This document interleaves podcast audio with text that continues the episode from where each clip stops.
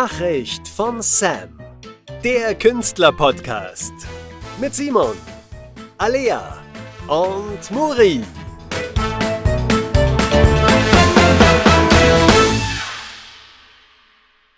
Herzlich willkommen zu einer neuen Folge. Heute mit einem wunderbaren Gast.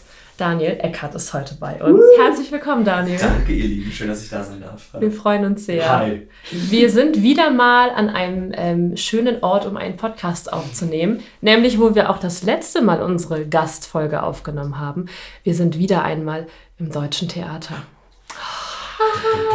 Ich finde, da, da nimmt es sich am schönsten auf, weil man ist ganz nah am Theater dran. Daniel ist An halt den Kün- Künstlern. und an den Künstlern. Ja. Deswegen sind wir heute auch eigentlich hier, weil Daniel, wir haben dich sehr spontan rekrutiert für diesen Podcast. Praktisch von der Stage Door wegrekrutiert. Überfallen. Ich ja nicht weglaufen. Ja, ja, ja. es, es ging gar nicht anders.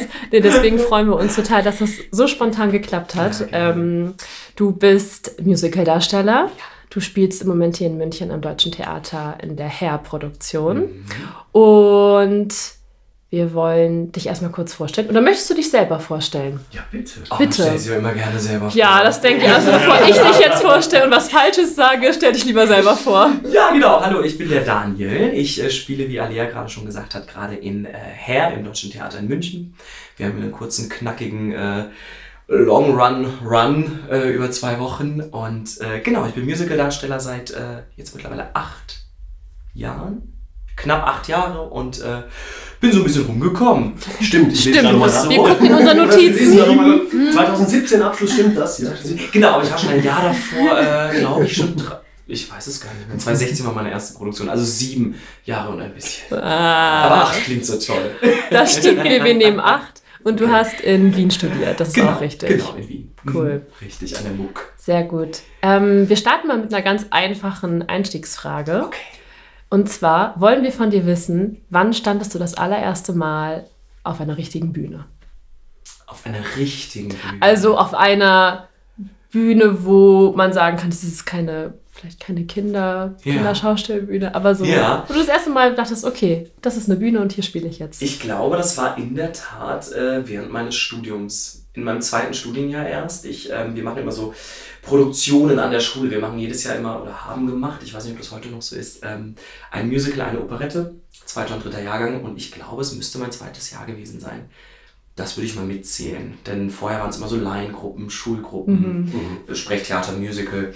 Aber ich würde sagen, das war das erste größere Ding. Ja. Spannend. Ja, Ja. also recht spät. Mhm, eigentlich. ja. ja, ja. Obwohl, naja, wenn man nach der Schule direkt anfängt zu studieren, hast du direkt nach der Schule angefangen zu Ich habe direkt nach studieren? der Schule angefangen. Ja. Ich hatte an meinem 18. Geburtstag exakt das Finale meiner Aufnahmeprüfung. Oh, wow. Wow. Und äh, ja, ein paar Monate später ging es dann, äh, ging's dann los. Ja, spannend. Heißt, es war dir klar, du wolltest den Beruf sofort einschlagen, oder? Also, also sofort wäre, glaube ich, übertrieben. Auch das kam sehr spät. Ich hatte immer so eine Theaterbegeisterung, Ja. aber immer eher hobbymäßig. Und ich glaube, dieser Wunsch, das selber zu machen, ist überhaupt erst mit 16 entstanden, meine ich. Da habe ich den König der Löwen ganz klassisch Gesehen. geschenkt bekommen zum Ah, Geburtstag. einmal nach So fängt Hamburg. an. Und äh, dann kam dieses, dieses typische, ach krass, das kann man ja tats tatsächlich beruflich machen. Und ab da hat es mich nicht mehr losgelassen. Also auch das recht spät. Ich glaube, 16 war so der, der Startschuss für den Ich Berufswunsch. finde das nicht spät, aber. Ähm, Aber genau, manche wissen ja schon sehr früh, ne, dass du Ja. auf die Bühne musst. naja, Tatsächlich. Ah, Okay, also das war dein Moment. Das war mein Moment. Verstehe. Genau. Und wie fanden es deine Eltern? Fanden die das so ganz okay oder? Äh, Sagen wir, sie fanden es überraschend. Ah, ja. Ich komme aus, äh, ich komme aus einer recht ländlichen Gegend in, in, in Franken, in Franken, in Bayern. Ah. Ähm, und da ist das total absurd, wenn die Eltern plötzlich hören, ich will auf eine Bühne. Man muss dazu sagen, ich war überhaupt der Erste, der Abi gemacht hat in der Familie. Ich war der Erste, der überhaupt studiert hat. Und dann will er auch noch nach Wien und will auf eine Bühne gehen. Und dachte, er wird Anwalt oder Arzt oder irgendwie sowas. Ja, ne? ja, ja. Ähm, aber ich muss sagen, ich hatte immer den Support. Also ich musste, ich musste ein bisschen fürs Verständnis kämpfen, sage ich mal, aber ab dann war das nie ein Thema. Und heute, ich glaube, man kennt das, die Eltern sind immer die stolzesten im Ja. Publikum, egal was man auf der Bühne tut. Das Ähm, stimmt. Ja, Das Waren Sie ist- schon hier in München jetzt? Die waren in München letzte Ah, Woche. ja, und. Herr, ihr wisst es ja, es ist ein Stück, wo man sich doch zweimal fragt, ob man das den Eltern zeigen will. Ja, ähm, Schon? ja. mit so nackter Hintern ins Publikum und so. Aber ja, die waren ganz begeistert. Ach, schön. Ja. Sehr gut. Doch, doch. Naja, das macht ja Herr auch aus und dann sieht man auch, dass du da einfach voll hinterstehst. Und Ja. ja, sehr schön. Ja. Cool. Ähm, wir würden eigentlich gern gleich in unser Hauptthema heute einsteigen, weil wir auch nicht so viel Zeit haben. Hier ist wirklich straffer Zeitteil am Theater, Leute. Wir müssen hier unsere Zeiten einhalten. Aber wir haben ein ganz, ganz spannendes Thema für euch heute äh, vorbereitet, beziehungsweise ähm, haben gehört, dass das ein Thema ist, was dir sehr am Herzen liegt. Und deswegen dachten wir, das nehmen wir einfach mal. Es soll heute ein bisschen darum gehen, wie man es schaffen kann, in diesem doch sehr anspruchsvollen und anstrengenden Beruf sowohl körperlich als auch mental gesund zu bleiben, weil ja, dieser Beruf einfach sehr kräftezehrend sein kann auf vielen Ebenen. Und ähm, du hattest schon so angedeutet im Vorgespräch, dass das etwas ist, was ähm, dir auch sehr am Herzen liegt, weil du auch einen persönlichen Bezug da jetzt auch beruflich zu hast. Und da dachten wir, das ist doch ein perfektes Thema, weil es viele, auch vor allem äh, Künstler, die noch neu im Beruf sind, also die könnten bestimmt davon profitieren, das am Anfang ihrer Karriere auch schon mitzubekommen, um einfach auch gesund zu bleiben und nicht erst krank zu werden und dann gesund zu werden. Also das hätten wir heute vor. Ja. Klingt doch nach einem Plan, oder? Klingt gut. Absolut, Ja. absolut. Und ich meine, du bist jetzt schon zwei Wochen hier bei Herr, hast außer montags immer gespielt. Und das geht an die Kräfte, oder? Das geht wahnsinnig an die Kräfte. wow. Und Ja. du sitzt da, das blühende Leben. Wie machst du das? Oh. Was hält deine Das war sehr teuer. Ähm, es ist witzig, weil ich glaube, das ist so ein Stück weit ein Funktionieren, dass man sich antrainiert. Denn wenn ich gerade mal so nach innen gucke, ähm, bin ich schon sehr am Anschlag, muss ich sagen. Das geht aber, glaube ich, uns allen gerade so. Ähm, du sprichst es gerade schon an, wir spielen achtmal die Woche, jeden Tag außer Montag. Ähm, und das gerade, ich sage mal vorsichtig, Gott sei Dank, nur zwei Wochen. Ich weiß aber auch, wie das ist, das über Jahre zu machen. Und Fakt ist, wenn man da nicht gut auf sich aufpasst, ähm, läuft man sehr schnell in eben diese ungesunde Richtung. Und ähm, schneller als man gucken kann, ist es zu spät. Und äh, man darf das nicht unterschätzen. Im Grunde, was wir tun, ist Hochleistungssport. Ne? Ja. Jeden Abend, teilweise zweimal am Tag. Und ähm, deswegen freut es mich trotzdem, dass du gerade sagst, ich sehe anscheinend aus wie das Leben. absolut. Ich fühle mich nicht so, aber es ist gerade eben unser großer Vorteil, dass wir diesen sehr begrenzten Run haben und man die Energie dann doch ein bisschen besser einteilen kann. Ja. Könntest du ähm, eine Show nennen, die du bisher in deiner bisherigen Karriere so betiteln würdest, als das war eine Show, die war körperlich am anstrengendsten oder eine, die war mental irgendwie schwer zu verdauen? Würden dir da Shows einfallen? Ich glaube, beides trifft auf Aladdin zu. Ich habe Aladdin ein Jahr lang gemacht in äh, Stuttgart und äh, war unter anderem auch zweite Besetzung für die Hauptrolle. Und da ist beides drauf äh, zugetroffen, denn hat zugetroffen. Wir verstehen Es traf ähm, zum einen ist Aladdin körperlich eine extreme Show. Also, ne, es wird krass viel getanzt. Ähm, äh, auch Aladdin selber muss rumklettern, rumspringen, rumturnen, da weil die, ähm, die die krassesten Lieder irgendwie singen. Ähm, mental war es definitiv natürlich das typische acht Shows die Woche Ding. Wie halte ich mich da gesund und fit? Aber auch für mich ganz persönlich, ich glaube, wir alle labeln uns ja sehr gerne in eine bestimmte Richtung. Und ich zum Beispiel label mich immer sehr gerne als der Nicht-Tänzer. Und ähm, ihr könnt euch vorstellen, als jemand, der sich als Nicht-Tänzer labelt, in eine Aladdin-Probenzeit zu gehen, äh, kann, äh, kann ich komplett durcheinander werfen. Das ist tatsächlich passiert. Ich habe mich so zweifelnd wahrgenommen wie noch nie zuvor. Ich hatte so diese leichte Form von dem Imposter-Syndrom, falls euch das was sagt. Dieses, was tue ich hier? Ja. Warum bin ich in dieser Show? Wann merken Sie, dass ich es nicht kann? Wann Ja. merken Sie, dass ich es nicht kann? Exakt das. Ja. Und ähm, das hat dafür gesorgt, dass ich ein echt nicht leichtes Jahr hatte, ähm, im Nachhinein betrachtet, indem ich vor allem versucht habe zu überleben. Ähm, Im Nachhinein hat es mich wahnsinnig viel gelehrt, natürlich, ja. Aber in dem Jahr selber muss ich rückblickend sagen, ähm, war ich, glaube ich, körperlich und mental bisher am meisten ähm, so am Anschlag. Ja. Man hat ja auch in so einer Produktion dann wahrscheinlich gerade bei Aladdin viele Ten also Tänzer, die vielleicht auch wirklich nur Tanz-Background haben und wird von denen ja auch so, also man sieht die in den Proben und sieht, was die auch für Sachen können und Ja. denkt sich, gut, ich bin zwar immer noch der Musicaldarsteller und kein reiner Tänzer, aber das kann ich mir sehr gut vorstellen, dass das einen ganz Ja. schön einschüchtern kann. Naja, und du fängst ja auch an, Blicke zu sehen, die nicht Ja. da sind. Ne? Du fühlst dich ja wirklich von vorne bis hinten beobachtet. Und ähm, das, das Ding ist, Überraschung, am Ende hat ja sowieso alles funktioniert. Ne? Also das ist ja immer im Nachhinein denkst du, was habe ich mich denn so angeschissen?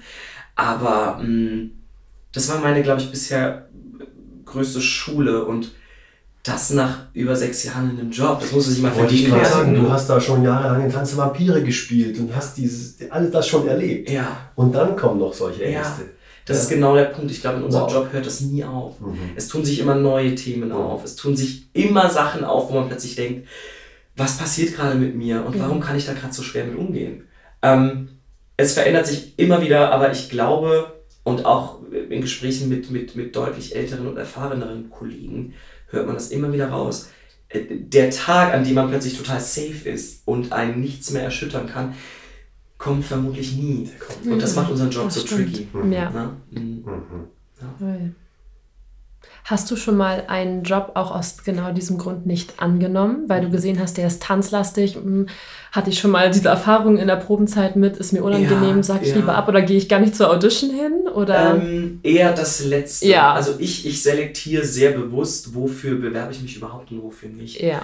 Aladdin war irgendwie die Ausnahme. Ich kann das gar nicht mehr sagen. Es war während Corona, dass ich die Audition hatte.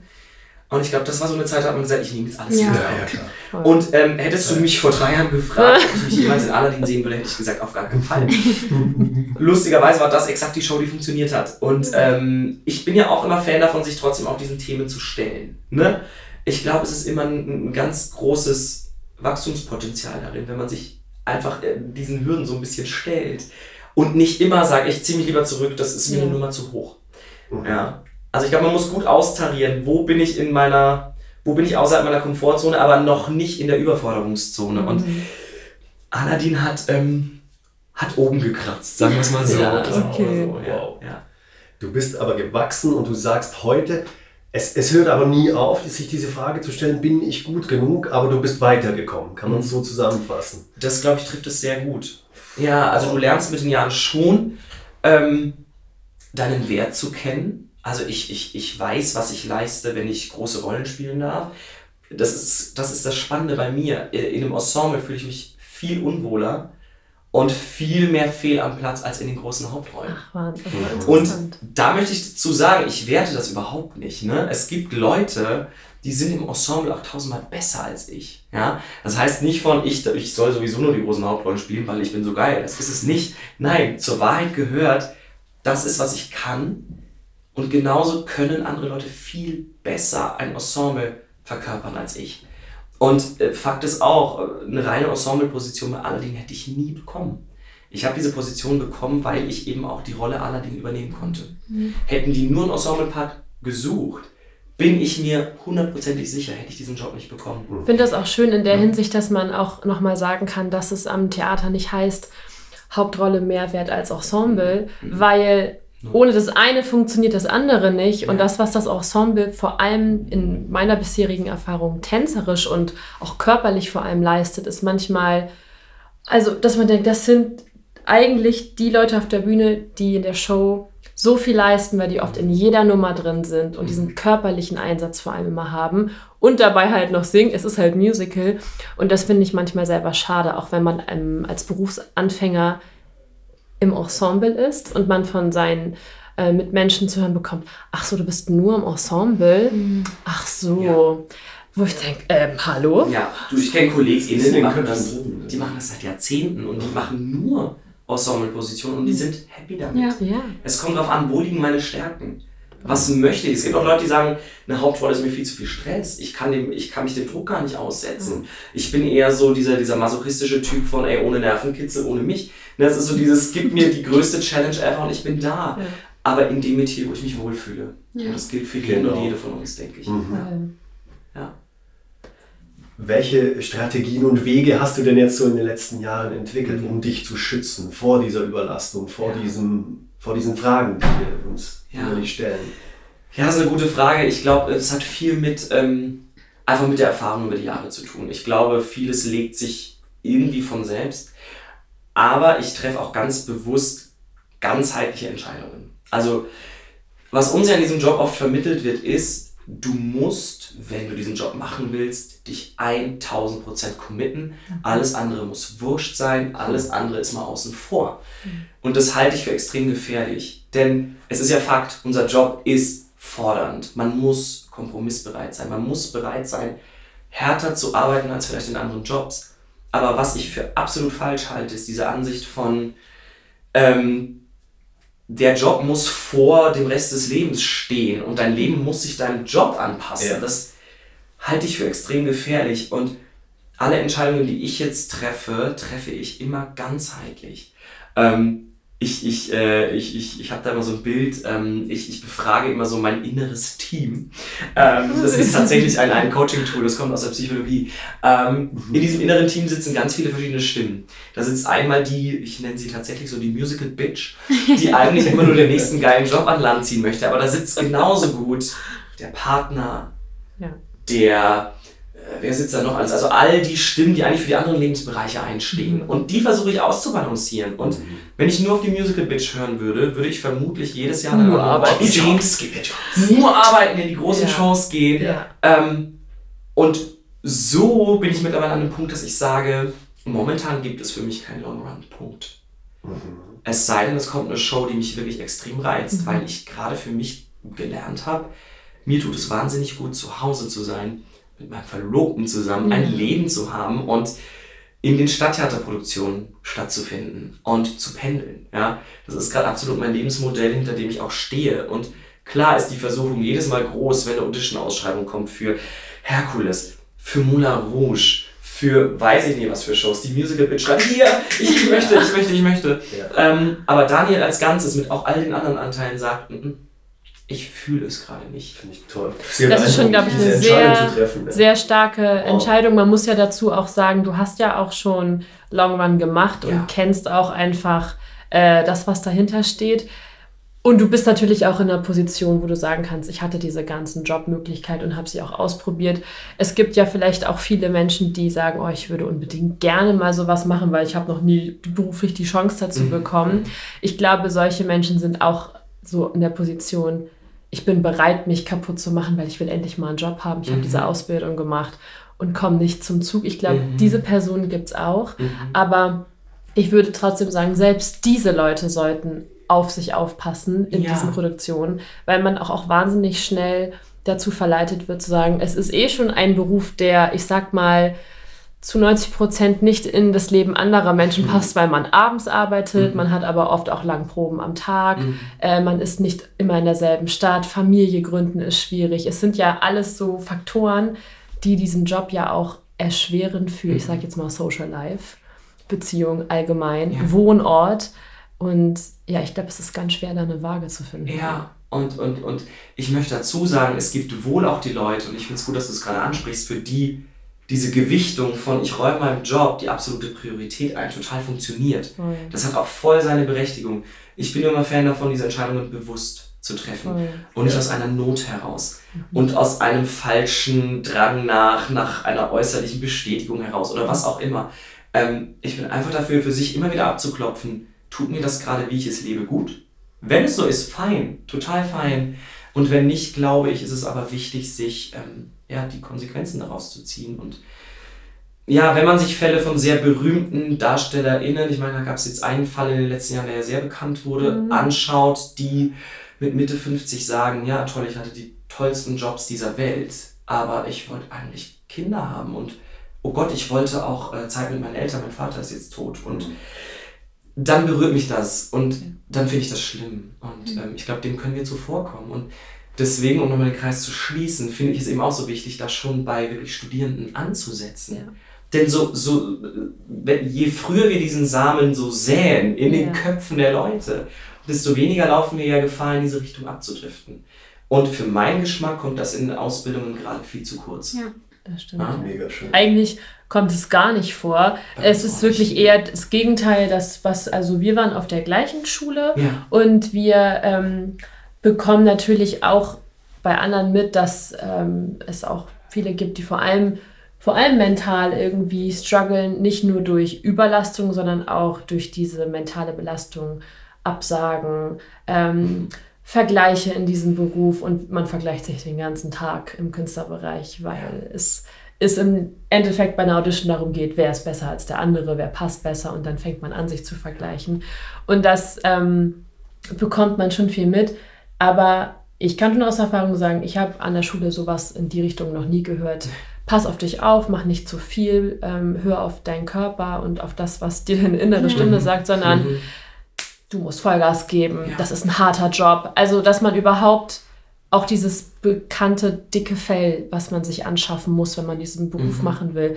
Da habe ich mich schon mit 16 damals gefragt, wie das meine Gesangslehrerin damals zum ersten Mal zu mir gesagt hat, habe ich mich schon gefragt, wa warum sagst du mir das? Mhm. Willst du mich jetzt schützen oder willst du mir Angst machen? Weil eigentlich finde ich es schade, jungen Menschen in den Kopf zu setzen, wenn du diesen Job hier machen willst, dann brauchst du ein richtig dickes Fell. Ja. Sonst schaffst du es Ja, nicht. Wo ich so denke, ne? nein, wieso Ja. können wir nicht einfach Mhm. mit einem anderen Mindset in diesen Job gehen? Weil wenn alle das tun würden, wäre Das es nicht so. Also, Und weißt du, was ich so schade finde? Weil ich glaube, diesen Impuls, den du dann hattest, zu sagen, Moment mal, ähm, gehe ich da Will ich eigentlich mit und will ich das? Ja. Ich glaube, den Impuls haben wir oft. Ich glaube nur, was dann oft passiert ist, dass wir uns damit abfinden, dass der Job halt so ist. Ja. Mhm, Genau. Also Impuls weg, tschüss, ja, der war kurz da, aber komm, wenn du das willst, dann musst du. ja. Und ich will, dass es aufhört. Ja, und schön, toll. Ja, und mir Wirklich. geht's genau wie dir. Mir Ja. wurde das an der Schule auch nicht gesagt. Ja.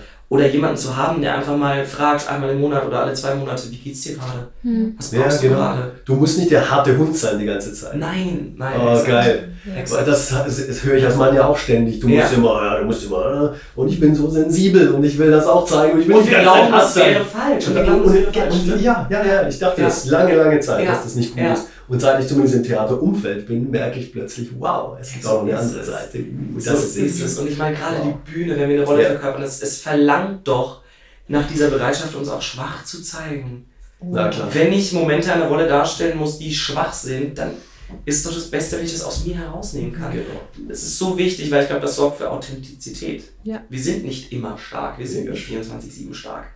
Ja. Es geht nicht. Und gerade ist das immer so ein Gegensatz, es Künstlern ähm, zu empfehlen, Mhm. sich ein richtig dickes Feld zuzulegen und sagen, ah, ihr müsst euch daran gewöhnen. Mhm. Ich denke, boah, Künstler sind die sensibelsten Menschen, die ich persönlich Ja. kenne. Tragen alle ein Ja. Päckchen Die, schon mit. ja, also Ja. und auch im Schauspielunterricht, Ja. wie oft fließen da echte Tränen, weil es einfach Ja. so viel mit einem selber zu tun hat und man sich so trauen muss, sich zu öffnen und sich mit sich selbst zu beschäftigen. Und das ist etwas, was als junger Mensch vor allem sehr, ich sag mal, ja, neu sein kann, Mhm. weil man, glaube ich, in unserer, ich sag mal, normalen Regelschulzeit nicht so oft damit konfrontiert ist zu sagen, wer bist eigentlich du? Wie fühlst du dich? Wie geht's dir? Und wie sieht's mit Emotionen aus? Und schaffst du das, die nach außen zu zeigen und wahrhaftig zu sein? Und ich finde das eigentlich so eine hohe Herausforderung für junge Künstler, gerade wenn man noch gar nicht so richtig weiß, wer bin ich eigentlich? Ähm, und diesen, von diesen Leuten aber auch gleichermaßen zu fordern, sich gegen alles zu Mhm. stellen. Ja, so. Da das denke ich immer, das sowas ist so ein Gegensatz. Sensible Also- Leute zum harten Burschen Mhm. zu machen und Mädels ist doch blöd. Und dieses Wer bin ich eigentlich ist, glaube ich, die Voraussetzung für eine starke Künstlerpersönlichkeit. Ja. Mein Schauspiellehrer hat immer gesagt an der Schule, ähm, wir können keine Rolle spielen, die größer ist als wir selber. Mhm. Und wenn ich nicht mal weiß, wer bin ich denn selber, wie soll ich denn dann, wie soll ich eine Rolle authentisch verkörpern? Mhm. Und wie soll ich einer Rolle gerecht werden, wenn ich nicht mal aus mir selber schöpfen kann? Weil ich überhaupt gar nicht weiß, was brauche ich, was ist mir wichtig, wo sind meine Grenzen? Und Grenzen haben ist das Mega. Okayste der Sehr Welt. wichtig. Ja. Punkt. Diese Podcast-Folge muss hinaus in die Welt. Oh Gott, ja. Schießt überall hin. Ich bin schon jetzt so emotional Alle aufgeladen. Institute dieser Welt. Ja, Und- aber einfach, weil es auch wirklich Wichtig. stimmt. Also, weil es wichtig ist, darüber Ja. zu reden. Ja, Unbedingt. Du Ja, hast ja, bitte. bevor du jetzt hier nach München gekommen bist, hast du ja in Magdeburg Catch Me Ja. gemacht. Und da waren ja auch noch jüngere DarstellerInnen mit dabei. Ja. Und jetzt, also wie da, aber auch jetzt hier, gehst du auch dann mit denen in den Kontakt und redest auch mit ihnen darüber, über eben genau das. Also in? Magdeburg selber jetzt weniger, weil in Magdeburg habe ich ja nur an drei Termin in die Hauptrolle übernommen. Das war ja auch schon wieder so eine Aktion, wo du hinterher denkst, warum habe ich das denn angenommen? Nein, also ich habe es geliebt. Es war eine großartige, tolle Sache, diesen Frank spielen zu dürfen. Aber man muss dazu sagen, ich hatte zwei Tage Proben, ich kannte die Rolle nicht und musste dann raus. Und Das liebt man doch. ja, Oh. es, war, es war wirklich ein wilder Ritt. Ähm, das heißt, da gar nicht so sehr, da war ich sehr mit mir auch wieder beschäftigt. Ähm, mir fällt es jetzt hier in München ganz oft auf, dass jüngere Kollegen öfter mal kommen und, und, und, und irgendwie ja, um, um Rat fragen, wie komme ich gesund durch diese acht Showwoche und so. Ähm, und ich habe auch das Gefühl, äh, es wandelt sich total, auch eben bei gerade jungen Kunstschaffenden entsteht schon dieses Bewusstsein von, vielleicht müssen wir unseren Job mal neu denken. Vielleicht gibt es noch andere Themen in meinem Leben, die eventuell auch ihre Berechtigung haben dürfen.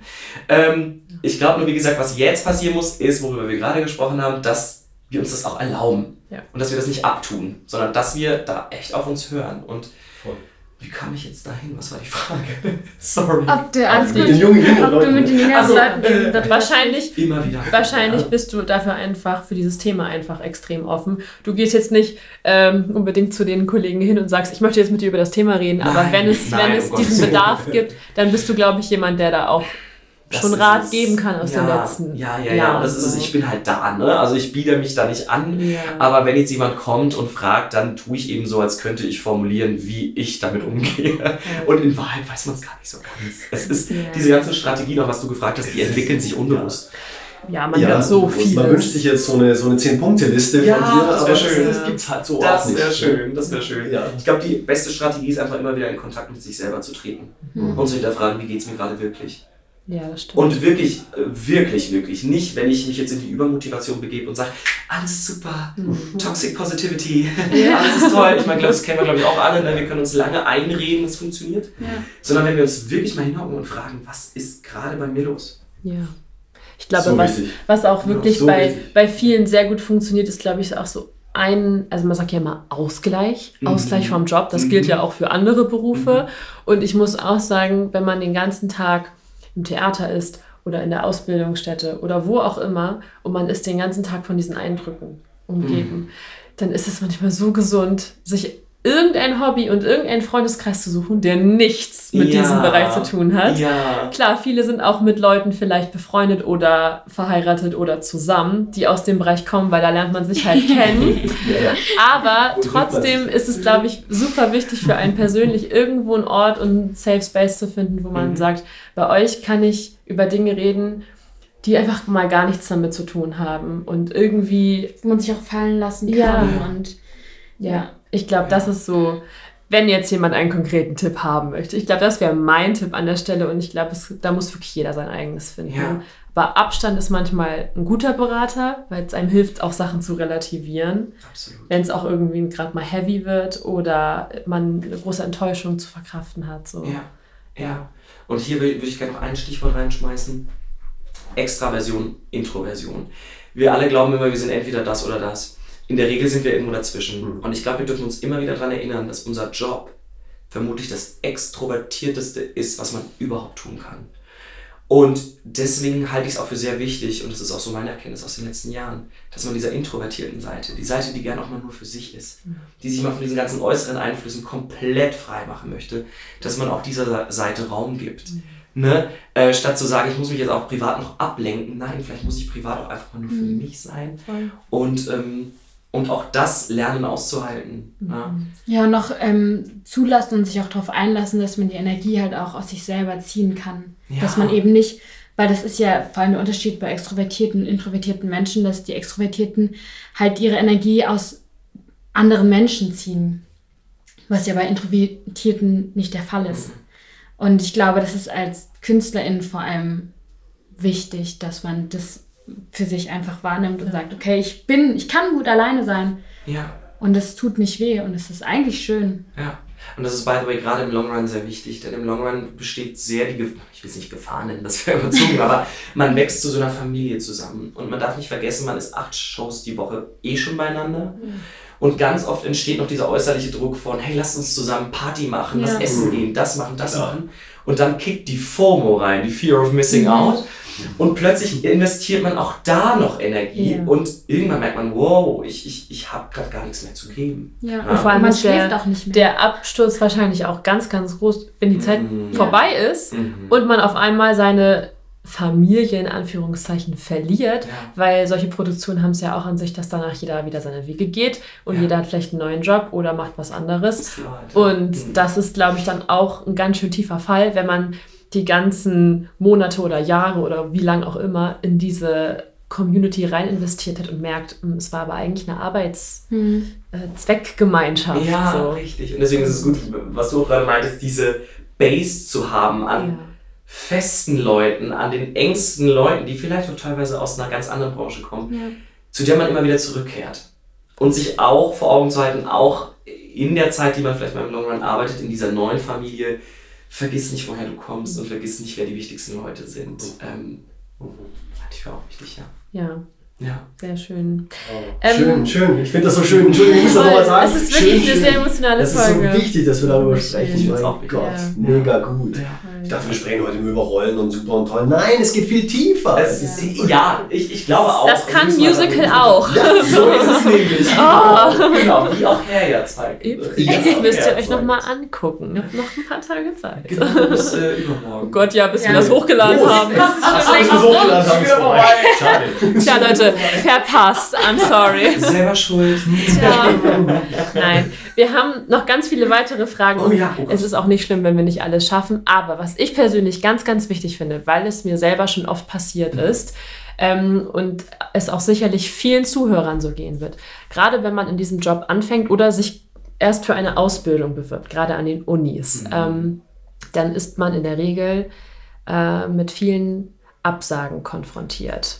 Man bekommt ein Nein und das kann man auf die eine oder andere Art bekommen. Ich weiß aus Erfahrung an den Unis bekommt man einfach nur abends nach der Runde Nein, beziehungsweise eine sehr seltsame ähm, Briefbotschaft später, in der so ganz, ähm, ich habe das wirklich aufbewahrt, weil ich mich da immer dran erinnern wollte, was, was für Sachen einem in dieser Zeit passiert sind.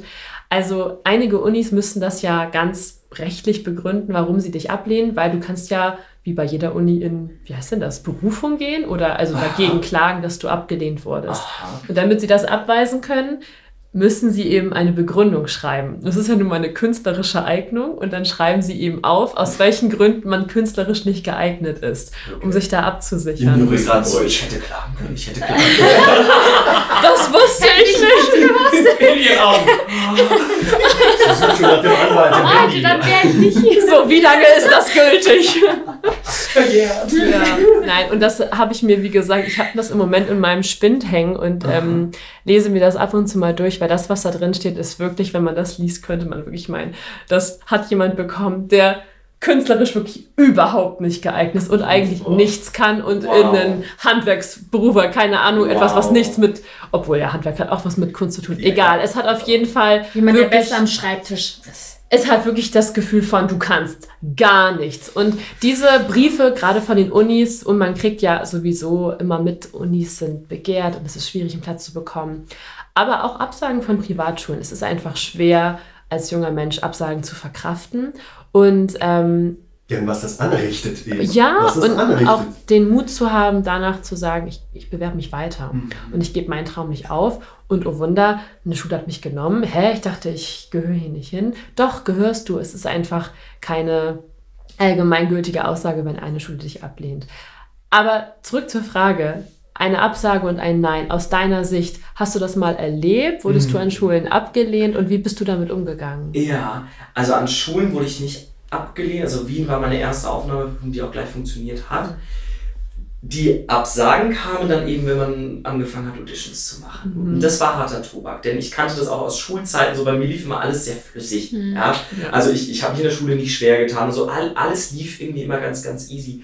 Und dann kamen natürlich die ersten Absagen. Und wir wissen auf Metaebene, ja, dass bei einer Audition so viel mehr mit reinspielt als das reine Können. Ähm, das sind so viele Faktoren beteiligt und dennoch ist es am Anfang natürlich, gerade weil wir uns als Person ja so krass hingeben in so einer Audition, ähm, es ist wie eine Ohrfeige. Ja? Es ist, als wären wir als Person falsch.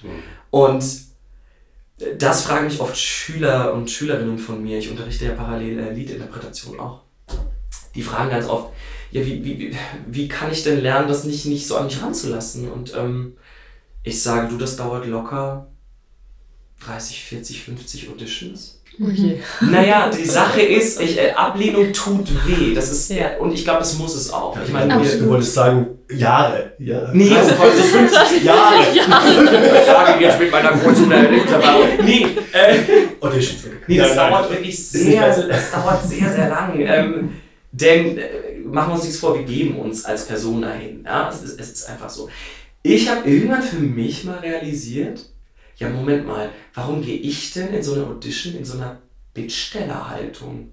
Warum gehe ich denn dahin und sage, bitte, bitte beweise mir, ich bin gut und bitte gib mir diesen Job, gib mir irgendwas, ist mir ganz egal. Ich habe mir irgendwann gedacht, Moment, ich gehe ja dahin als ein Produkt, das ich anbiete. Ich bin ein Produkt, ich sage, das bin ich als Künstler, das kannst du von mir erwarten, das nicht. Das ist mein Gesamtpackage.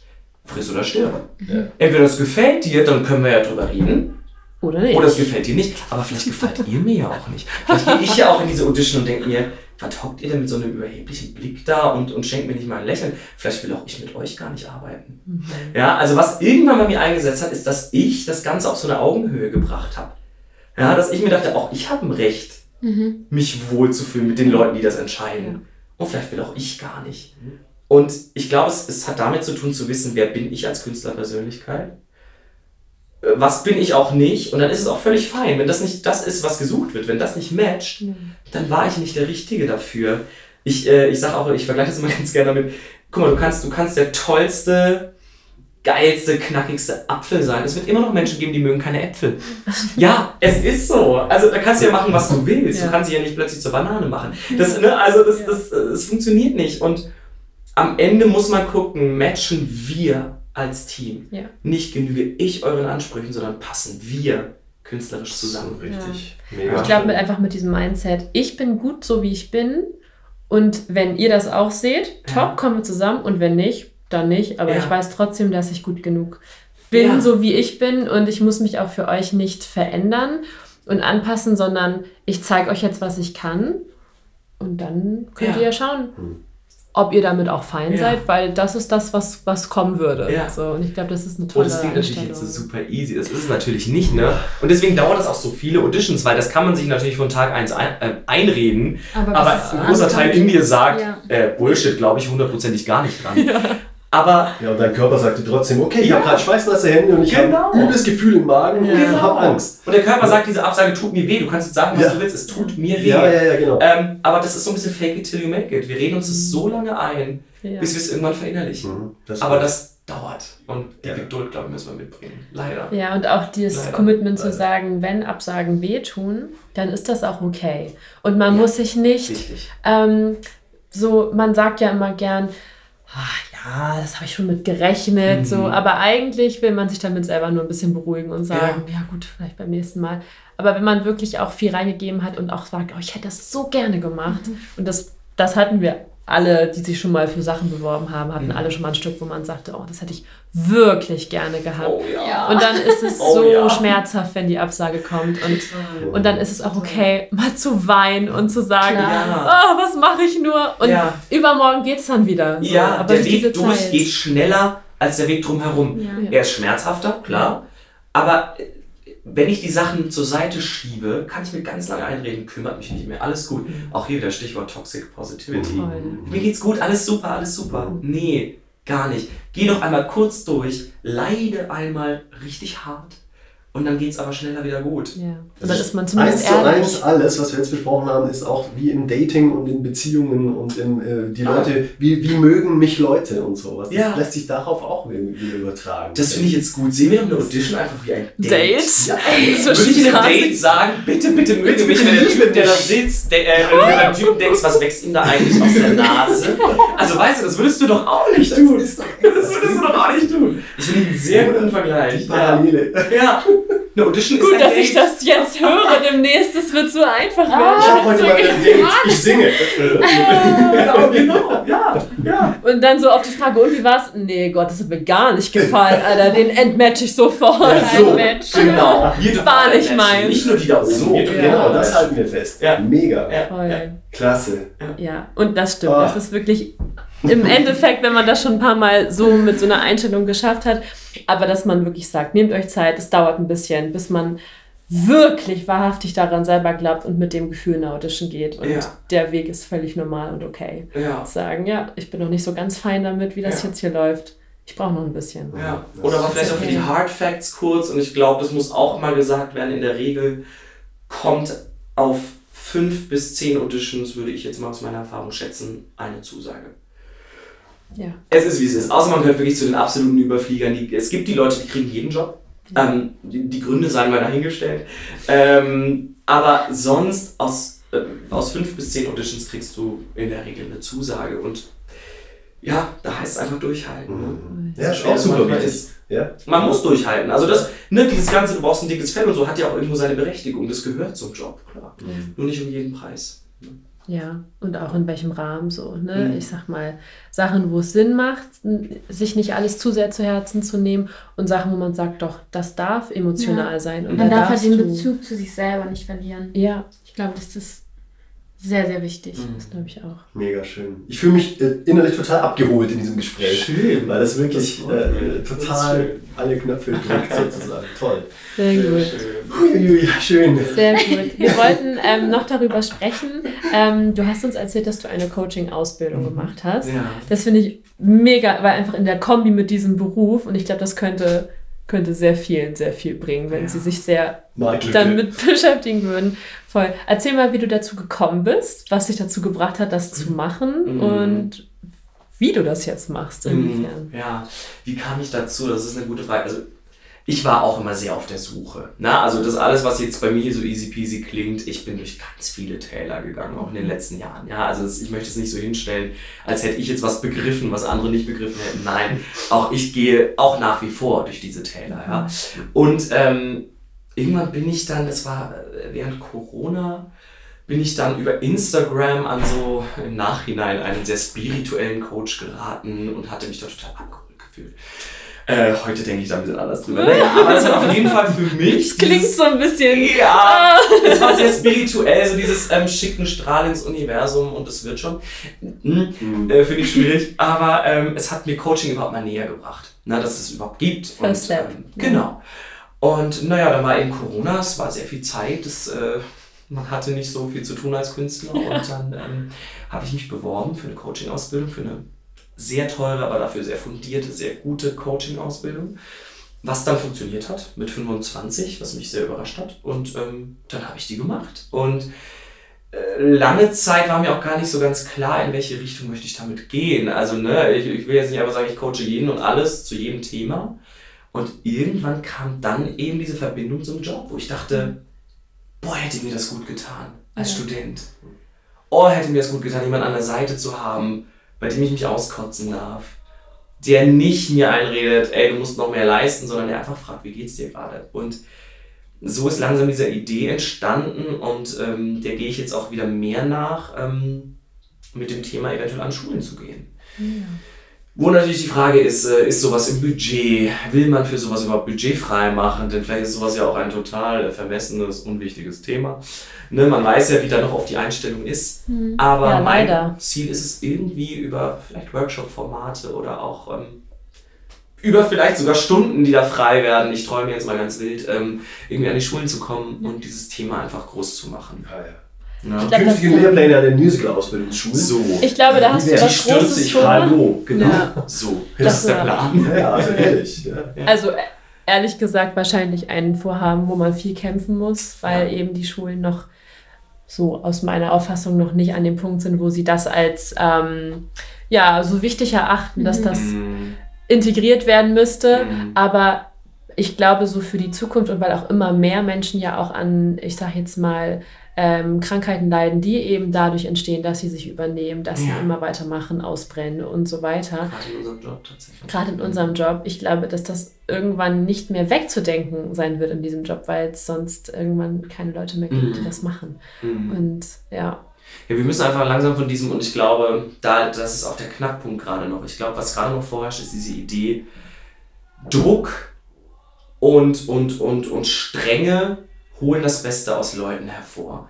Das ist ja das, äh, das ist ja die Ansicht, drin, die in dieser, in der gesamten Kunstwelt, auch außerhalb des Musicals, irgendwie vorherrscht. Ne? Gerade im Ballett, glaube ich, ist das ja noch viel, viel krasser. diese alte Schule. Genau, So. Druck. Mhm. So, aber das Gras wächst nicht schneller, wenn du dran ziehst. Und es ist mittlerweile auch psychologisch einfach überholt. Stress und Kreativität und kreative Entfaltung können nicht koexistieren. Es funktioniert nicht. Wenn wir gestresst sind, gehen wir in den Überlebensmodus. Und da ist mit Kreativität nichts mehr. Mhm, ja. Das heißt, dieses ganze veraltete Konzept von ähm, hau drauf, damit's besser. Ich frage mich, wann endlich ankommt, dass das nicht funktionieren kann. Mhm. Und dass wir so nicht das Beste aus Menschen rausholen. Sowohl in künstlerischer als auch in privater Hinsicht. Und ich glaube, das muss vielleicht erst passieren, damit überhaupt Ja. der Raum aufgemacht wird. Aber wenn es ein bisschen Kampf braucht, dann bin ich eigentlich bereit, glaube ich, mich da auch ein bisschen reinzuknien. Schön. Ähm, dafür ist das Thema zu wichtig und dafür habe ich viel zu sehr auch einen Namen dran gefressen. Also Ja. das, äh, Ja. das muss raus, das muss passieren. Ja. Ja, vielleicht können wir dazu beitragen, dass sich das hier jetzt Auf ein bisschen Fall. So ein verbreitet. kleiner Wer weiß, genau. Also an alle äh. Schulinhaber, meldet euch mal. Das ist auch Ähm, Instagram äh, mit verlinkt.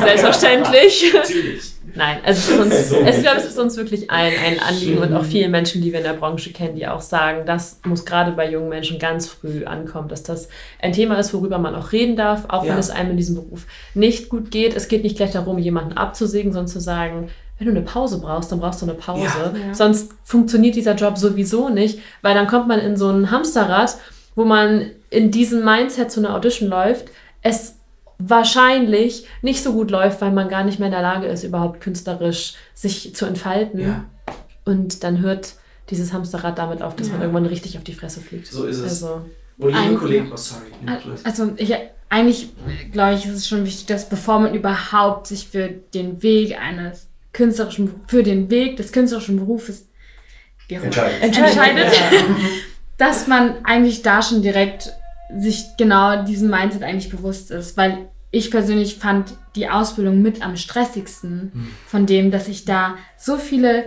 körperliche ähm, Zeichen übergangen bin von, hey, mach mal halblang, jetzt bist du schon wieder fast 15 Stunden in der Schule, was geht eigentlich? Und man ist aber an dem Punkt, wo man halt sagt, man muss aber besser sein als die anderen, man muss aber üben, man muss aber das Beste aus sich rausholen. Und man kann jetzt keine Pause machen, weil man hat ja nur drei Jahre. Und, und das ist ja auch ein Fehlschluss. Man hat nur drei Jahre, ja, offizielle Ausbildung. Nach der Ausbildung geht's erst los mit Mein dem Lernen hat gefühlt nach der Ausbildung angefangen. Ja, also klar die. Basics und der, die Bühnenreife auf dem Papier, aber das ist ein Trugschluss zu sagen, nach drei Jahren bist du fertig ausgebildet. Also das ist ja völliger Quatsch auch Nein. so. Ne? ja. Was einem vielleicht den Druck auch nehmen kann, zu sagen, ich muss in diesen drei oder vier Jahren nicht fertig werden, Mhm. sondern du kommst so weit, wie du kommst, in dem Tempo, was für dich gut ist. Und dann machst du Ganz weiter. Also Dein Tempo. Ja. Dein Tempo. Ja. Denn, ja. Ja, aber, aber dann ein kurzer Realitätscheck. Wie war das jetzt bei Hair? Ähm, ihr hattet, glaube ich, keinen Ersatz. Oder was ist, wenn du jetzt wirklich sagst, ich kann nicht mehr? Dir geht es gesundheitlich gerade Ja. richtig scheiße, entschuldigt. Was, was ist dann? Was ist wirklich in der laufenden Produktion? Das ist eine sehr gute Frage. Ich weiß es ehrlich gesagt nicht. Ähm, also es Wir geht wünschen es niemandem, ne? Aber Kann was ist, wenn das, wenn das warte, wir klopfen mal schnell. Also es wird, es wird, äh, tatsächlich, es wird tatsächlich einfach davon ausgegangen, wir werden diese zwei Wochen durchhalten. Ja. Ähm, also 19 Shows in zwei Wochen ist, ist eine Hausnummer. Ähm, natürlich die Produktion akut jetzt wurde ja in Salzburg schon gemacht. Mhm. Da hat auch äh, tatsächlich ein, äh, ein Klassenkamerad von mir von früher, der hat Dark Lord gespielt.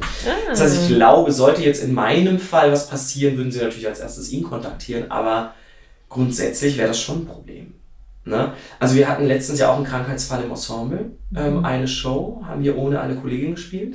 Das ließ sich noch irgendwie auffangen, aber jetzt ein Claude oder ein Burger oder ein Sheila, Ja. die kannst du nicht einfach streichen. Ne? Die Ja. gehören zum Stück. Das heißt, es ist einfach so ein, ja, drücken wir mal die Daumen, dass alles äh, gut geht. Absolut. Also, letzten ich hoffe, das ist keine unangenehme Frage. Aber ich Null, glaube, überhaupt gar nicht. Nein, nein, nein, nein, nein. Ihr müsst, dann musst du auch mal so ein bisschen über deinen Körper hinausgehen und sagen, okay, ich bin angekratzt, aber ich ziehe es halt Ja. durch bis Sonntag, Und die oder? Stimme sagt, ähm, die Stimme sagt, im Grunde würden drei, vier Shows pro Woche reichen, natürlich. Diese acht Shows sind, sie sind nicht gesund und nicht nachhaltig. Das, da, da braucht man nicht drüber reden. Mhm. Also Mhm. es ist ein Konzept, das, das, das äh, nicht nachhaltig mit den Ressourcen der Darstellenden umgeht. Mhm. Definitiv Ja. nicht. Aber ähm, es ist, wie du sagst, ich glaube, man schaltet dann irgendwie den Turbo ein und ähm, kann dann auch mal zwei Wochen über die eigenen Grenzen drüber bügeln. Ja. Was natürlich total absurd ist. Aber Und ähm, dann holt sich der Körper wieder. äh, ich bin auch gespannt, wie es danach natürlich geht. Ne, Weil danach Ja. ist mal Sommerpause, der Körper darf mal runterfahren Mhm. nach, Direkt krank. nach So. sechs Produktionen dieses. Jahr Ja. und ähm, da bin ich Ja. gespannt. Ja. Absolut. Aber es ist ja auch so, es gibt ja schon auch in, in anderen Shows, dass es irgendwie Cover gibt, aber Mhm. ich habe auch äh, gerade an diesem Haus Geschichten mitbekommen. Das war in der, ich glaube, vorvorletzten Produktion, ich glaube, war Dirty Dancing hier Ja. auf Tour und auch relativ, ich glaube, drei Wochen waren die hier. Und es ist äh, Corona umgegangen. Und diese schade. Cast ähm, wurde immer weniger. Das war jetzt ein Stück, das konnte man noch ganz gut mit verkleinetem Mhm. Ensemble tanzen. Ähm, da haben dann auf einmal ähm, ja, irgendwelche Ensemble-Menschen dann auch einfach Songs übernommen, wo man dachte, ja, cool, okay, sie kriegen es irgendwie hin. Und irgendwann ging das Gerücht rum, dass ähm, es jetzt eine Hauptdarstellerin aus Barcelona eingeflogen werden musste, wo man dachte, und die Cast, die das vor einem Jahr in London gespielt hatte, wurde eingeflogen nach München, wo man dachte, wow, also was wird hier auf die Beine gestellt, damit diese Show weiterläuft. Das ist schon enorm, was Ja, da so in Bewegung gesetzt Das wird. war kein Gerücht, das war so. Es war so, Es ja. war so. Okay. Es war Wahnsinn. wirklich. Also, Wahnsinn. wenn halt dann, die hatten ja, glaube ich, für die Hauptrolle hatten sie zwei, also die Hauptrolle und dann noch das Cover. Mhm. Beide waren krank Ja. und es war keine mehr im Ensemble übrig, die es hätte noch irgendwie machen können. Da muss man, einzige, die jetzt möglich ist, ist halt gerade in Barcelona. Aha. Wahnsinn. Und dann Ah, ja. musste dies, also eine Show wurde abends noch abgesagt und sie hat dann die Show reingeballert bekommen wie sonst was und dann am nächsten Tag. Und das ist ja auch eine ganz schöne, also auch für alle Covers dieser Welt, Ja. die ja oft sonst im Ensemble sind oder in welcher Position auch immer und dann eigentlich diese Rollen parallel immer mitlernen. Das ist ja auch eine wahnsinnige Belastung zu sagen, okay, jetzt sofort, Mhm. von jetzt auf gleich springe ich ein und mache diese Show so und der Zuschauer darf nichts merken. Mhm. Das ist ja wahrscheinlich auch etwas, was du gut kennst, Ey, oder? total, natürlich. Ne, bei Vampire war ich Swing, ich hatte acht Positionen, plus das Alfred-Cover, plus die beiden Nightmare-Soli und so. Und dann kam es halt auch vor, dass während der Show ähm, gesagt wurde, du, es fällt jemand aus, du musst drauf. Ähm, aber wenn wir ehrlich sind, wir operieren auch nicht am offenen Herzen. Ne? Also ich mag diesen Vergleich immer gar nicht so gerne, aber ich glaube, es stimmt irgendwie. Ähm, wir haben ja diesen krass überhöhten Selbstanspruch. Ne? Und äh, ich weiß definitiv, wovon ich spreche. Ich bin, äh, ich bin manchmal sehr hart zu mir. Ähm, aber im Grunde, selbst wenn wir nur unsere 50% geben, sieht es oft fürs Publikum nach 100 aus. Ja, das Ja. stimmt. Ne? Ja. Und selbst wenn nicht. Es, Ey, es wird es niemand ist niemand- verletzt genau, und so. so. Ja, das ist richtig. Ähm, das ich ist eine gute Einstellung. auch frei machen Ja. von. Ne? Ähm, Stimmt. Wir sind alles nur Menschen. Ähm, ja, und wie gesagt, auch wenn wir uns total schlecht fühlen, denkt das Publikum einfach, ja, ist gut. Ne? ja. Das stimmt. Ähm, aber ja, natürlich will man trotzdem seinen Job gut machen. Ne? Das, ist, das ist nicht die Frage. Also dieser Selbstanspruch sollte natürlich trotzdem da sein. Ne? Nicht zu sagen, oh Gott, ich mache jetzt irgendwas. Aber auch hier wieder Balance. Ich glaube, es geht in allem um die Balance. Ne? Die Balance zwischen sich wirklich schon antreiben oder von sich viel zu verlangen. Aber gleichzeitig auch sagen, lass mal die Kirche im Dorf. Ja, ähm, Die Ja. Welt wird nicht untergehen. Ich will auch mal eingeflogen werden, um eine Show zu Ja, Ja, Das oder? Ding. Das ist schon Die ziemlich Saalansage fällt aus, du musst nach Barcelona fliegen. Ja. Ja, dann wären wir Barcelona, ne? Bienvenidos. So machen wir das. Nirgendwo anders hin. So, ich will nicht nach Frankfurt geflogen werden. Das du machen. Schön auf Frankfurt. Liebe. Leute, wir hören es im Hintergrund schon, die Leute singen sich schon ein, so ein bisschen. Das ist, sich das schon ein? Oder ist das einfach nur ein YouTube-Video? Ich weiß, mit Blick auf die Zeit, du musst demnächst Wahnsinn. wahrscheinlich auch schon ran. Ich habe noch ne? eine Stunde Zeit. Hast noch ein bisschen Zeit. Du, die Das Frage ist, was, was, äh, euren, was euren Rahmen hier sprengt. So die Hälfte haben wir Also jetzt. ich glaube, Eine Stunde würde ich noch anbieten. also von den Fragen können wir noch drei Stunden reden, weil es haben uns wirklich viele Zuschauerfragen Krass, erreicht, okay. weil du natürlich auch ähm, jemand bist, den vielleicht auch viele in Deutschland aus der Musical-Branche kennen. Und wollen wir einfach mal spontan in die Zuschauerfragen einsteigen. Ja, das machen wir gerne. Ähm, wir haben auch viele schon jetzt im Laufe des Gesprächs geklärt. Das Okay, trifft schön. sich ganz gut. Ähm, ich fange nochmal bei dem Studium an, da kamen nämlich viele Fragen Mhm. zu, wahrscheinlich weil sich auch jetzt gerade wieder viele bewerben. Mhm. Ähm, eine Frage war, wie bist du überhaupt zu deinem Studium gekommen? Also Aha. das meint jetzt wahrscheinlich nicht die Bewerbung an sich, sondern wie hast du gedacht, ich glaube, ich mache das jetzt wirklich richtig professionell, beruflich. Ja. Und warum Wien? Und warum Wien? Ja. Ja. Das sind beides Fragen, die ich wahnsinnig schwer zu beantworten finde. Ja. Ähm, also Wien, es war irgendwie aus einer Laune heraus. Ich hatte irgendwie das Gefühl, auch Wien klingt total fancy. Ich würde gerne nach Wien. Eine geile Stadt. Ja, ich war vorher noch schon nie da. Ich war vorher noch nie da, weil ich dachte so, Konservatorium klingt Klingt super geil. Wien soll schön sein. Machen wir das doch mal. Also es war wirklich ganz blauäugig. Und ich wusste aber auch, dass die Schule einen sehr guten Ruf hat. Ne? Das war mir schon auch bewusst. Für mich waren zum Beispiel auch nur, für mich standen nur die staatlichen äh, zur äh, Debatte. Also einfach, weil ich nicht bereit gewesen wäre, in einem aus damaliger Sicht so unsicheren Feld auch so viel Geld zu investieren. Ist, Also für mich war es nicht das Modell. Ich will es überhaupt gar nicht werden oder so. Aber für mich war es das nicht. Und die andere Frage war, wie bin ich überhaupt dazu gekommen, das zu tun? Ne? Mhm. Das kann ich im Nachhinein auch überhaupt nicht beantworten, denn auch wenn ich jetzt mal auf meinen Family-Background gucke, das sind jetzt nicht die Leute, die groß was wagen oder groß verrückte Ideen umsetzen und sagen, boah, ich probiere es einfach.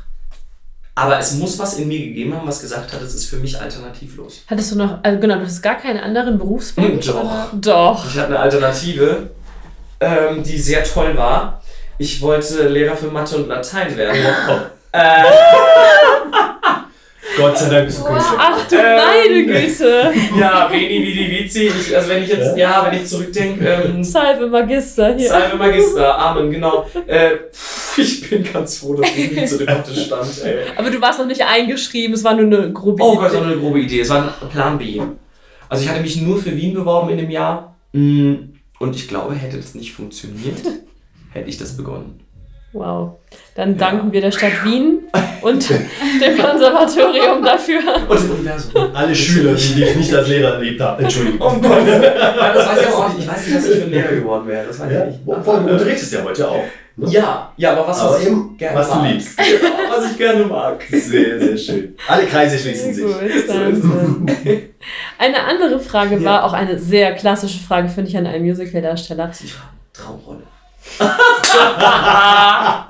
Hast du noch nie beantwortet. Check. Das ist eine Frage, die hört man selten in diesem Bereich, aber gut, wenn, wenn du willst, dann beantworten Ja. wir das jetzt. Mann, okay, na gut, als ob die jetzt gekommen wäre. Nee, ähm, also witzigerweise habe ich zwei meiner Traumrollen schon spielen dürfen.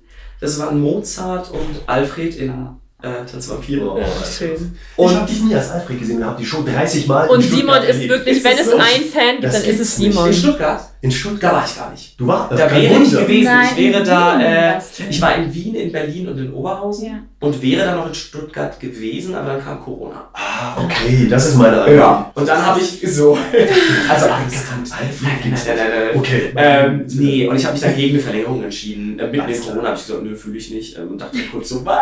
Was hast du gemacht? Egal. Ähm, und eine Traumrolle habe ich tatsächlich noch, weil sonst bin ich irgendwie, ich habe gemerkt, äh, jede Rolle, die mir über den Weg gelaufen ist, wurde irgendwie zu einer Traumrolle. Also, wenn ich an Frank denke in Catch Me If You Can oder Joe Gillis, den ich jetzt schon dreimal gemacht habe. Sunset, ja. Äh, also das waren wirklich, das waren alles tolle Sachen. Aber wenn Bonnie und Clyde kommt und ich nicht Clyde werde, zünde ich das Theater. Das habe ich mir fest vorgenommen. Sag das Also- nochmal Ganz deutlich. deutlich, also nochmal für alle Strafanzeigen. Liebe deutsche Caster, mein Name ist Daniel Eckert. Ich bewerbe mich hiermit offiziell für die Rolle des Clyde in Bonnie und Clyde.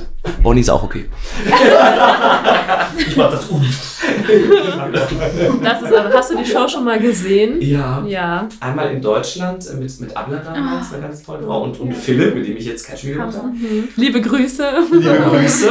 Und äh, dann habe ich es tatsächlich Wir brauchen dieses Jahr auch Gäste, in wir brauchen London. Gäste. Ja, kommt ja auch mal her. Ja. Und dann habe ich es in London gesehen dieses Jahr und das hat mich wirklich komplett umgehauen. Ja, das glaube ich. Das war der Hammer. Mit Jordan Luke Gage.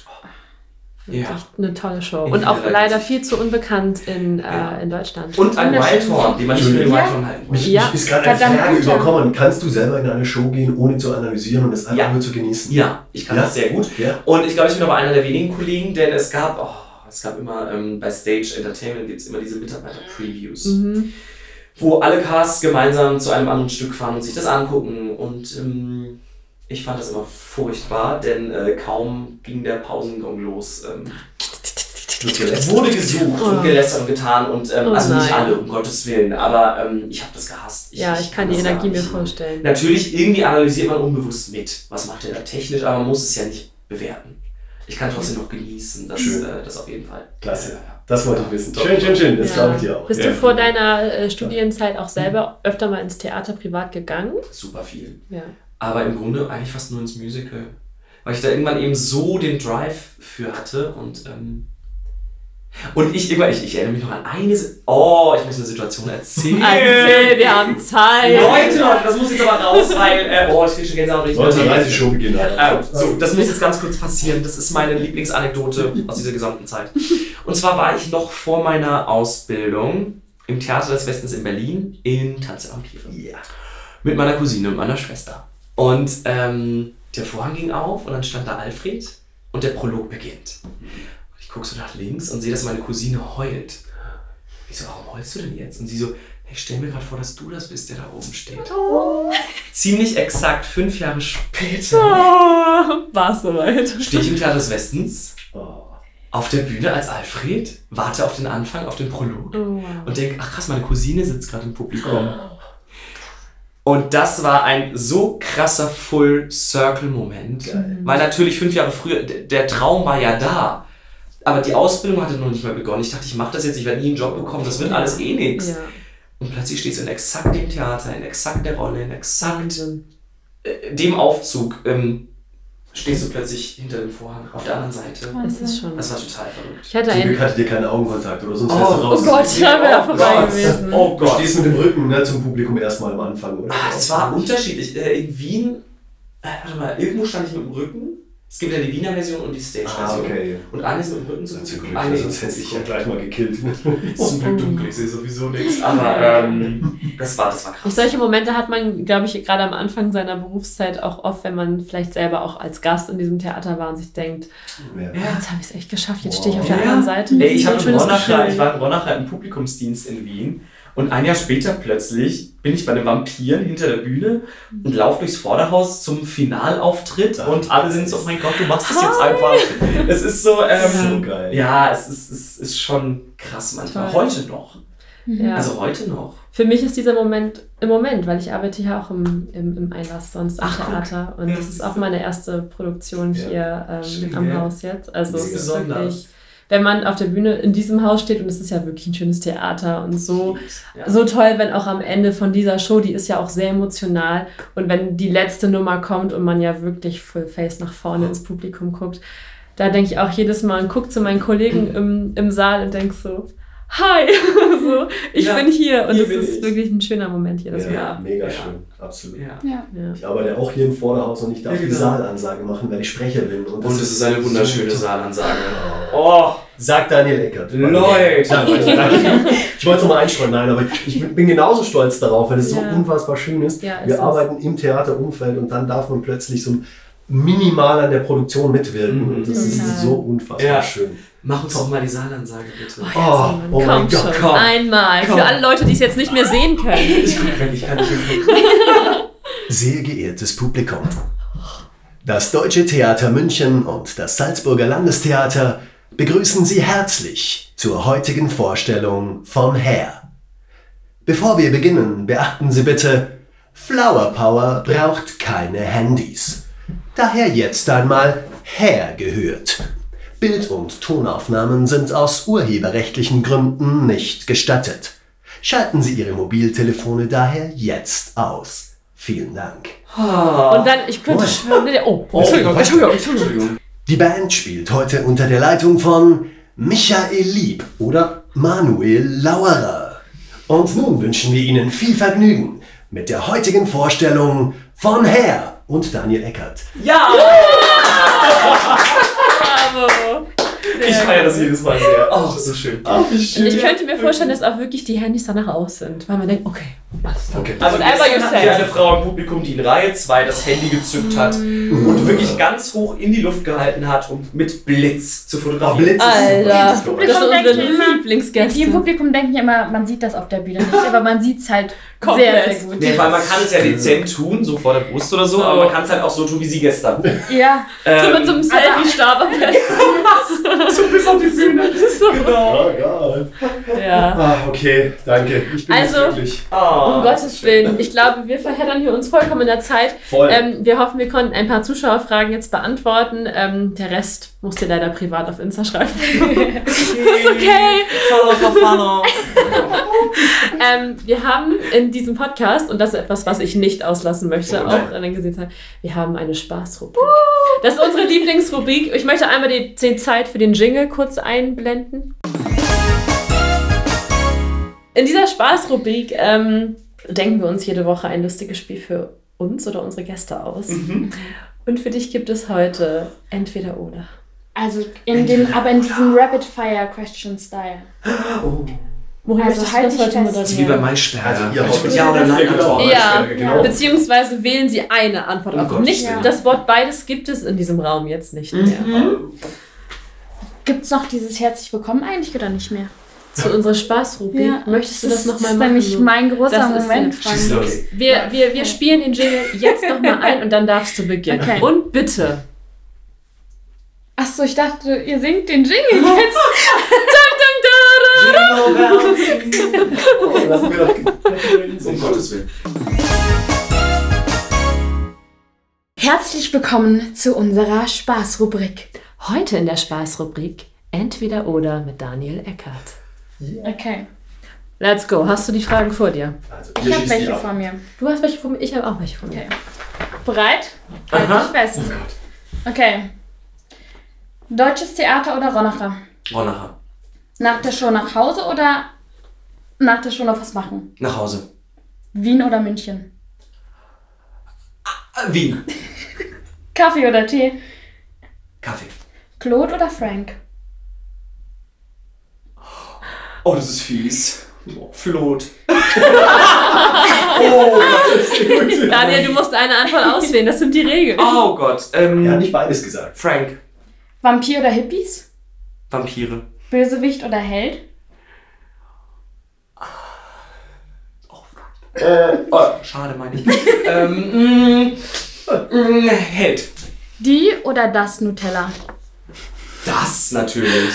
Gott sei Dank. Du darfst hier sitzen bleiben. Doch.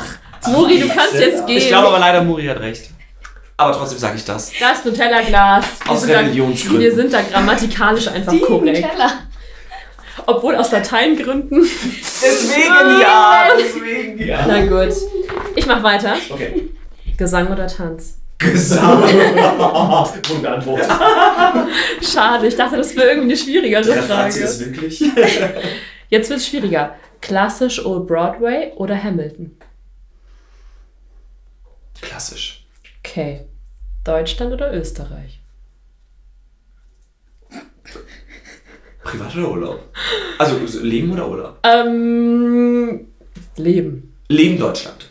Okay. Urlaub? Urlaub Österreich? Österreich, ich finde Österreich so schön. Ah, Zell am See, Kaprun. Ich habe in einem anderen Podcast gehört, wohin du gerne in Urlaub fliegst. Aha. Ja, nie wieder. Beworben. Es wird das nächste Mal das? wieder Thailand. Doch, es wird eh wieder Thailand. Gegen hier. Gibt auch schöne Orte in Europa. Oh mein Gott, ich liebe Thailand. Das ist das Schlimme. Wir, wir wollen immer irgendwo anders hin, aber zum dritten Mal waren wir jetzt in Thailand. Ah, okay. Ballade oder Abtempo? Ballade. Warum? Weil, weil man da so schön narzisstisch singen kann. Wenn du viel Weil Zeit für hast. Sarah, deshalb. Für Sarah ist mein absolutes Lieblingslied aller Zeiten. Nicht. Äh, aber es ist ganz süß. Okay. Triple Time Step oder Spagat? Triple Time Step. Bist du gut im Steppen? Ich ja. Ich glaube, den kann ich so. Dam, dam, da da dam, da da dam, dam, dam, da da dam, da da dam, dam, dam. Das ist der Triple. Ja. Ja. Ja, stimmt. Das ist schön. Ah, Ja, nee, ist ein Schlag fehlt bei dir. Ich möchte mit Muri nicht mehr reden. Ich rede, ich rede jetzt. Alea mit die. Fragen Gut, dass ich jetzt dran bin. Letzte Frage. Tour oder festes Haus? Oh, fest. Ah, oh. Festes Haus. So, ah, oh. Also Stadttheater oder so. Nur ob Tour oder halt Ich keine glaube, Tour? weil ich Tour wirklich hassen würde, bin ich mir sicher, sage ich festes Haus. Okay. Aber hast du schon mal eine Tourproduktion gemacht? Nein. Aber von der Vorstellung ist es nicht Ich so im amüsant. Tourbus mit der gesamten Cast. Oh oh. Ich glaube, ich werde nach zwei Wochen. Also, das kann die netteste Cast sein. Wirklich, es sind nicht die Leute, aber ich würde nicht schon aus. auf Da kommen wir wieder an den Anfang zurück, einfach dieser Selbstschutz runterfahren, Oh ja. Privatsphäre, Ja, äh, nicht, mehr, nicht, nicht mehr geben müssen nach der Show. äh, exakt. Oh Gott, nee. Dann, Ja. nee, die ganze Nacht. Ja. Ja. Festes Haus. Sehr gut. Also wenn es nach uns geht, darfst du fest am Deutschen Theater München sein. Das finde ich cool. Da kommen so coole Sachen auch dieses Jahr. Ja, das ne? ist in diesem Haus das Schöne, auch wenn man hier arbeitet, auch wenn man im Personal hier arbeitet, Ja. man, man sieht unglaublich viele Shows Ja. pro Jahr. Ja. So, das ist schon wirklich toll. Geiles Programm. Und auch als äh, Bürger hier in München kann man eben echt viele, viele Shows hier in der Stadt Gell? sehen, vor allem Musicals. Also Gärtnerplatz. Gärtnerplatz, Ja. ja. Hm. ja. Es ist wirklich also ein großes Angebot hier. Also Es lohnt sich, überlegst.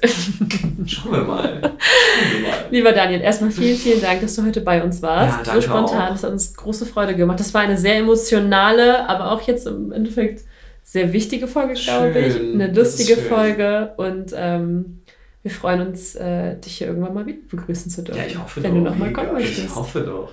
Talent trifft auf Sympathie. Ach, hör doch auf, du. Nee, mehr. Danke. Deine Ecke, danke. Großartig, danke. Vielen Dank. Das war wieder eine Gastfolge von Nachricht von Sam mit Simon. Alea. Und Muri. Und, Und? lieben. Daniel Eckert. Ciao, ihr Lieben, bis zum nächsten Mal. Tschüss. Tschüssi. Ah, Ah, schön. was für eine Folge. Spaß Du bist toll. toll. Na, ihr seid